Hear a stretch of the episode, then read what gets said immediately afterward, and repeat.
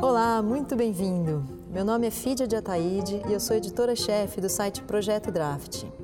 Eu estou aqui numa parceria com a Oficina Reserva para conversar com os empreendedores que participaram da campanha de lançamento da marca. Nesse bate-papo, a gente vai falar de empreendedorismo, de propósito e de como que é ter que transformar limões em limonadas quase todos os dias. Eu te convido então a conhecer cada uma dessas histórias e a escutar todos os episódios dessa série. Eu nunca sonhei em ser um empreendedor. Né? Eu tava, quando eu entrei na faculdade, o meu sonho era ser diretor de marketing de uma grande empresa. Eu queria ser diretor de marketing da Coca-Cola. Esse era o que eu, que eu sempre sonhei. E um dia, né, eu, tava, eu tinha comprado um celular colorido, isso em 2004, hein, não tinha celular colorido ainda. Comprei um celular colorido e tentei baixar joguinho para celular e não tinha joguinho para eu baixar. Falei, gente, se eu quero baixar um joguinho, não tem ninguém vendendo, tá aí uma oportunidade de negócio. Entrei no Google, fui ver quem fazia joguinho né, fora do Brasil. Achei uma empresa na Inglaterra, uma empresa na França, mandei e-mail para eles falando que eu queria trazê-los aqui para o Brasil. Essas duas empresas, é, uma dessas empresas me respondeu e falou: Gustavo, você trouxe um plano de negócio para a gente, pode ser que a gente entre com você aí no mercado. Eu tinha 19 anos, peguei um avião, fui para Londres e levei um plano de negócio que basicamente mostrava que o Brasil era um, né, um mercado ainda inexplorado, que o momento era aquele, existia uma janela de oportunidade que ou a gente entrava agora ou essa janela ia se fechar. E foi aí que surgiu então a Samba Mobile, né, que é a primeira versão da Samba Tech, né? Era uma empresa para vender joguinhos para as operadoras. Eu nunca tinha imaginado em ser um empreendedor antes daquilo. Então muita gente reclama de, de empreender no Brasil, né? Fala que é muito difícil, tem muita burocracia, só que essa burocracia existe para todo mundo. Então a minha crença é que por existirem grandes, né, existem grandes problemas no nosso país para serem resolvidos, todos esses grandes problemas podem ser foco de empreendedores. Então, né, a área de saúde, educação, segurança, mobilidade, todas essas áreas têm atraído é, empreendedores, porque onde tem grandes problemas também tem grandes oportunidades. Então, isso é muito o que eu acredito, sabe? Assim, é, já me perguntaram por que você não vai para os Estados Unidos, por que não vai, vai, vai para o Vale do Silício, né? E eu acho que aqui a gente tem uma, uma capacidade de criar coisas de altíssimo impacto, né, sem uma competição como existe lá fora e realmente com, com um país que precisa de empreendedores que fazem a diferença, que tem um propósito de transformar algum mercado, que né, no nosso caso específico, o mercado de educação é um grande foco nosso. A gente, um dos nossos propósitos é levar a educação para pessoas que não, não têm acesso, né, através do vídeo. Então a gente trabalha com as maiores empresas de educação do Brasil, fazendo com que o conteúdo dela, que às vezes é um professor top aqui de, de São Paulo, um cara muito bom lá no Rio de Janeiro, esse cara possa ter acesso a uma pessoa que está lá no interior, possa ter acesso a algo que, que antes não seria possível. Né? Então, esse é, é um grande propósito que a gente tem. Eu acho que todos esses empreendedores que estão criando coisas agora, que têm crescido muito rápido aqui no Brasil, têm um propósito de transformação muito claro. Eu sou um cara paranoico por, por evolução e por educação, né? Assim, eu sempre busco aprender alguma coisa nova, porque eu, o que eu entendo é que o que me trouxe até aqui não é uma certeza de que vai me levar até muito mais longe se eu não, né, não, não me renovar. Então, tenho algumas coisas, né? Eu leio muito, eu leio muito livro, eu leio muito site, eu leio muito blog lá de fora, eu escuto muito podcast e eu também tento fazer pelo menos uma vez por ano um curso fora do Brasil com, em áreas que geralmente não tem a ver com a área que eu estou atuando. Então eu já fui para a Universidade da Disney, eu já fui para o MIT em Massachusetts, já fui para Stanford na Califórnia, já fui para Singularity, que é a universidade que fica dentro da NASA, né, na, na Califórnia também. Já fui para o Vale do Silício estudar com um dos caras que criou o Netscape. E todo, em todo momento é buscando um conhecimento que eu não tenho. Então eu não estou buscando ali o conhecimento sobre o mercado de vídeo, por exemplo, ou sobre empreendedorismo. Eu estou buscando novas ideias, novos caminhos que eu possa pelo menos ter insights que podem me ajudar no meu negócio ou em negócios do futuro, né? Mas eu acredito muito no, no empreendedor agora, naquele empreendedor que, que vai atrás, que corre atrás de educação. Você começa a ver as empresas que têm dado certo, você vê que os empreendedores têm altíssimo nível educacional, não é mais aquele cara que, ah, não tive oportunidade, vou, vou empreender. Agora as pessoas realmente empreendem porque querem, né? E, e para isso estudam, se preparam para entrar no mercado que é, que é super competitivo também.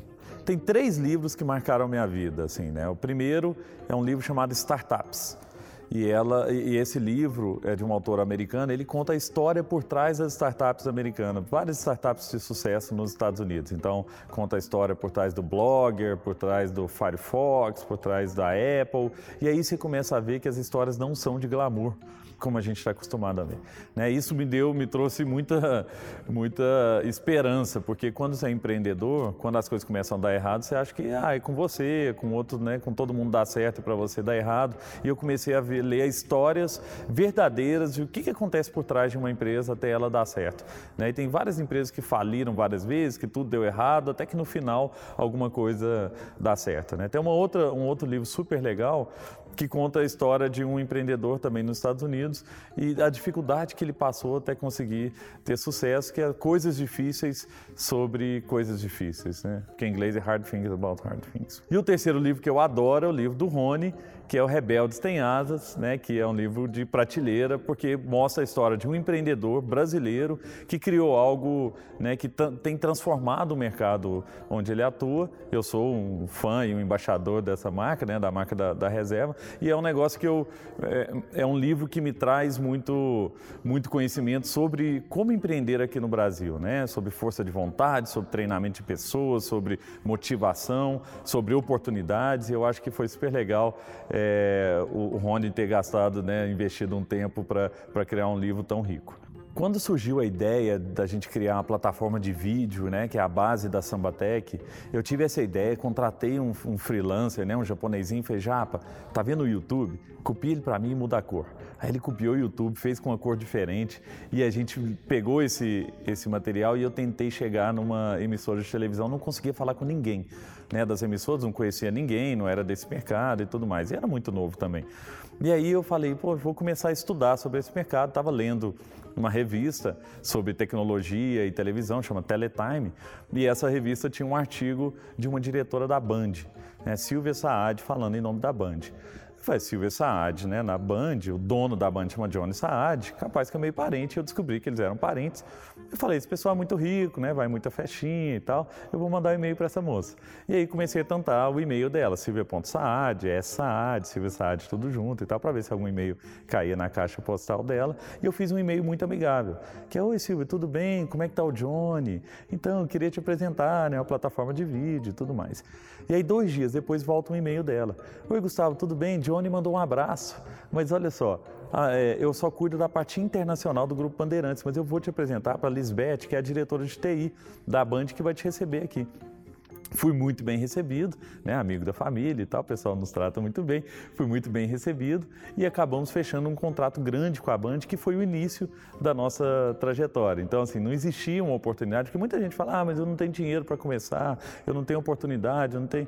Mas né, eu acho que a gente tem que saber se virar e nesse, nesse momento é, eu tive sorte né, de, de ter uma oportunidade ali na minha frente e eu, ter, eu tive competência também de ir atrás e, e realizar esse sonho que foi o início da samba, né? E essa, esse e-mail está pregado na parede da empresa para que as pessoas lembrem de, das nossas raízes, né? De onde a gente começou e do nosso jeito. Tem duas, duas pessoas que me inspiram muito, eu já tive a oportunidade de estar com essas duas pessoas. A primeira foi o Richard Branson, que é o fundador da Virgin, né, que é um grupo gigante europeu, e ele tem um estilo de gestão que é de delegar a gestão. Né, isso foi uma das coisas que, que me estimulou muito. Na minha gestão na Sambatec, eu tenho uma, uma ideia de descentralizar o poder. Então, eu acho que quanto mais gente tiver pequenos poderes, mais as pessoas vão se sentir engajadas com a, com a empresa. Né? Então, o Richard Branson é um cara que tem muito essa filosofia. E o outro é o Satya Nadella, que é o presidente mundial da Microsoft. Eu tive a oportunidade de estar com ele três vezes já. E o Satya ele tem uma, uma cultura sobre, ele tem uma, uma, um conceito muito forte sobre o conhecimento conhecimento, né? que é, é, que você nunca pode parar de aprender, que era exatamente o que a gente estava conversando, que o, o Sati ele acredita que o que te trouxe né, de conhecimento até que se você fica preso nesse conhecimento para o futuro, a tendência de você ficar obsoleto é muito grande. Então você precisa o tempo inteiro se renovar e é uma, um, um, conceito que eu trouxe muito forte para mim, buscar o tempo inteiro né, novas ideias, no, novos. Né, a gente nunca sabe tudo, a gente nunca chegou no limite e se hoje ah, conseguir conquistar isso aqui, não quer dizer que, que eu tenho uma certeza que no futuro vai ser assim. Eu sempre tentei é, estimular outras pessoas a empreender desde o começo. Assim, desde o começo da empresa eu gasto tempo fazendo palestra, indo em eventos, falando com outros empreendedores, dando mentorias. Eu participei de, de várias né, aceleradoras como mentor das aceleradoras, porque eu acho que é, o que eu gostaria que tivessem feito por mim lá atrás, porque quando eu comecei em 2004, ninguém falava sobre empreendedorismo, ninguém falava sobre startups.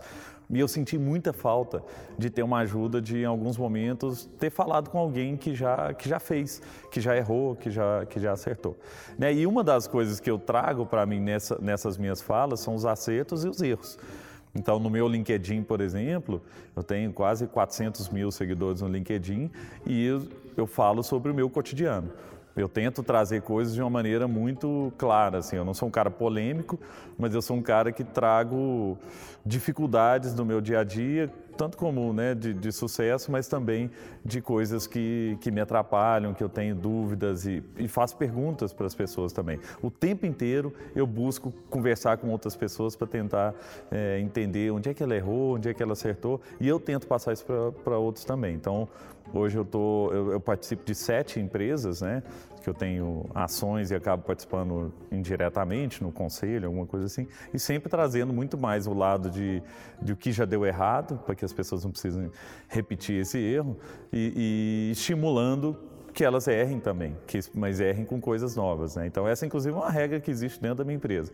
Né? Todo mundo pode errar, desde que seja a primeira vez. Né? Se você erra várias vezes a mesma coisa, aí você é burro, nós vamos mandar embora. Mas isso não é. Né? A gente quer estimular as pessoas a, a testarem, experimentarem coisas novas o tempo inteiro, porque é assim que a gente consegue achar caminhos diferentes né, do que está no nosso mapa ali. Tem duas frases que eu, que eu guio meu, que o meu, eu guio meu dia a dia, né? Assim, como, como empreendedor, como líder também de, né, de outras pessoas. Então, a primeira delas é uma frase do Exército Canadense, que ela diz que se houver disparidade entre o mapa e o terreno, fique sempre com o terreno. O que isso quer dizer? Você tem um mapa que fala que tem um rio passando na sua frente. Você olha no chão, não tem um rio, acredita no que você está vendo. Começa a nadar na areia, não. Né? E a mesma coisa acontece quando a gente está empreendendo.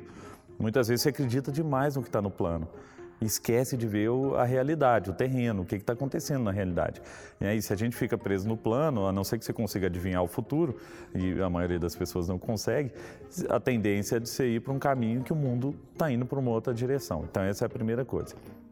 E a segunda coisa, e é isso eu aprendi na medicina, minha família inteira de médicos, né? Meu pai é médico, meu irmão é médico, minhas cunhadas são médicas, meus tios, tem um monte de médicos, primos também. E uma das coisas que eu aprendi com a medicina é que você não pode ser ginecologista e tarado ao mesmo tempo. Né? Tinha um cara em São Paulo que foi os dois, tal, deu problema. Então você tem que ser uma coisa ou outra, você tem que ter foco. Quanto mais genérico você for, maior a chance de você se perder, virar algo né, comoditizado. Quanto mais especialista você for em algum assunto, né, no, no, lado corporativo, por exemplo, como empreendedor, eu tento sempre pensar que a gente é uma empresa de plataforma de distribuição de vídeo. Porque se eu abro demais e começo a virar uma produtora de vídeo, não sei, os skills são totalmente diferentes e já tem muita gente fazendo isso. Né? Então eu tento ser o máximo especialista possível. Tanto que para o meu lado pessoal, uma das coisas que eu tentei me especializar foi em inovação. Então, é, a base do meu conhecimento e as coisas que eu tento estudar sempre estão norteadas no mundo da inovação, que é algo que eu, que eu gosto e que eu, que, eu, que eu quero me aprimorar cada vez mais. Né? E, e existe aquela regra de que se você quer ser especialista em alguma coisa, você tem que gastar 10 mil horas. Né? Então, se você quer ser especialista em cinco coisas, na sua empresa também, cinco coisas diferentes, você vai ter que gastar um, né, um caminhão de tempo para conseguir fazer tudo muito bem. E aí você acaba vendo que as empresas fazem de tudo para todo mundo acabam perdem o valor. Tem duas frases que inspiram o meu dia a dia. Né? A primeira é uma frase do Exército Canadense, né? que ela diz que se houver disparidade entre o mapa e o terreno, fique sempre com o terreno. E basicamente o que essa frase diz é que se você tem um mapa na sua frente que fala que tem um rio passando aqui, você olha no chão, não tem um rio, acredita no que você está vendo, não começa a nadar na areia. Né? E para a gente que é empreendedor, isso é super relevante, porque muitas vezes a gente acredita demais no plano. E a não ser que a gente consiga prever o futuro, que a maioria das pessoas não consegue prever, a gente não consegue mapear exatamente o que vai acontecer, porque tem um milhão de variáveis que podem impactar nosso negócio. Então, essa frase é super legal para que a gente fique sempre atento com o que está acontecendo na, no, no, na realidade, né? no terreno. E a segunda frase é algo que eu aprendi com a medicina, né? Minha família toda de médicos, meu irmão é médico, meu pai é médico. E uma das coisas que eu aprendi é que você não pode ser ginecologista e tarado ao mesmo tempo. Você tem que ser uma coisa ou outra, você tem que ter foco. Quanto mais genérico você for, quanto mais genérico a sua empresa for, menor o valor ela vai ter. Maior a chance dela virar uma commodity. Você pegar banco, banco é commodity. Por quê? Faz tudo para todo mundo. E aí você começa a ter bancos que fazem coisas muito específicas, né, que são esses, essas novas empresas, essas startups que estão entrando no mercado de banco, fazendo coisas super específicas, uma focada em empréstimo, uma focada em comodidade né, para o cartão de crédito, outra, né, cada um com foco e esses caras têm muito mais valor, conseguem se diferenciar muito mais. Então isso eu tento trazer também. Na minha empresa, por exemplo, a gente criou uma teoria chamada de pinos de boliche que é vamos focar em um pino de cada vez, ao invés de tentar derrubar todos os pinos, vamos derrubar um pino e esse pino vai ajudar a gente a derrubar o próximo. E o primeiro pino que a gente derrubou foi grupos de mídia, né? depois a gente pegou educação, aí a gente foi crescendo para outros mercados. E muita gente tenta já começar empreendendo de maneira mais genérica possível, que eu acho que não é o melhor caminho. Eu tenho um estilo muito descentralizador. Né, uma vez eu tive a oportunidade de estar com um general da US Navy SEALs, que é o mais alto nível das tropas de elite né, do, nos Estados Unidos. E esse cara foi, estava um grupo de empreendedores, foi falar para a gente como se treinam as tropas de elite, como são treinadas as tropas de elite nos Estados Unidos. Né, e basicamente são duas regras. Primeiro, vender um sonho. Né? No caso deles é guerra, né? Tá, por guerra você, você, consegue trazer gente muito boa que tem aquele sonho ali. E o segundo é power to the edge, é dê poder às pontas. Empodere as pessoas, porque essas pessoas com pequenos poderes, elas passam a se sentir donas daquilo ali. E é um negócio que a gente trouxe muito para o nosso dia a dia. Né? A gente copiou uma regra da Apple que chama DRI, que é Direct Responsible Individual tudo dentro da nossa empresa tem um responsável direto. Então a gente não terceiriza nada para a área, isso aqui é de uma área, não. Quem é o dono um blog? Tem uma pessoa que é dono do blog. Nós temos, você ter uma ideia, nós temos o prefeito da Sambatec, que é uma pessoa eleita né, pelos funcionários e esse cara tem dinheiro todo mês para fazer o que ele quiser dentro do escritório. Pode mudar cadeira, quebrar parede, comprar videogame, trocar coisa e tal, né? Teve reeleição dele, ele comprou uma mesa de ping-pong, teve 85% de votos. Mas o que, que a gente está fazendo ali? A gente está empoderando as pessoas a, a se sentirem donos do negócio. Resultado disso, nós somos a quarta melhor empresa para se trabalhar em Minas Gerais e a décima melhor no Brasil inteiro. Porque quem faz o trabalho são as próprias pessoas. Então nós temos muito essa cultura de empoderar, de criar empreendedores dentro do nosso negócio. Se amanhã a samba deixasse de existir, né? Eu acho que tem um. A, a, gente é uma infraestrutura muito grande, por mais que a samba não apareça, a gente indiretamente faz com que o entretenimento chegue na casa das pessoas e a educação chegue na casa das pessoas. Então, a falta que a samba vai fazer é que diversos serviços que a gente usa no dia a dia, que todo mundo usa no, no, no seu dia a dia, vai de um dia para o outro desaparecer.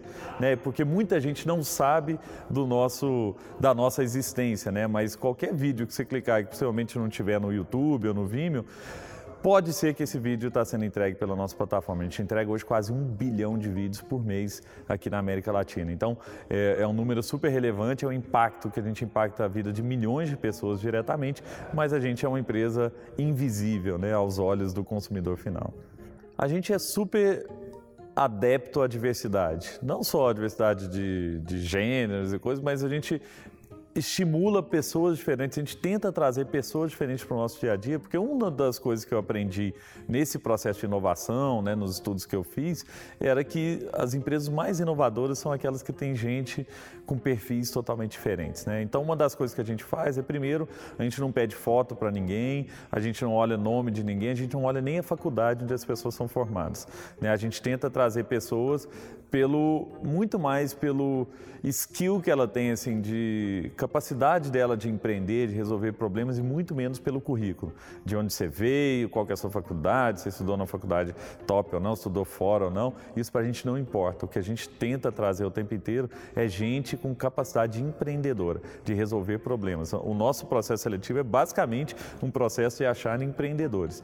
Né? Tanto que a maioria das pessoas que saem da empresa saem para empreender, são poucas que saem para entrar em outros negócios. Eu tento ajudar muito, né, da, da, maneira que eu, que, eu, que eu posso ajudar mais, né? Primeiro com conhecimento, então é, eu sento no conselho do Instituto Ayrton Senna, que impacta a vida de 2 milhões de, de pessoas, né? Um negócio super legal porque fomenta a educação, os, os, estimula é, professores e eu acho que é um, é um projeto super bonito. Eu faço parte há quase dois anos do, do conselho. Eu faço parte do conselho da Saraiva porque eu acredito que a leitura é parte do nosso dia a dia e a Saraiva tem um, tem um papel super importante estimular essa leitura, de fazer com que o conhecimento chegue na ponta, né?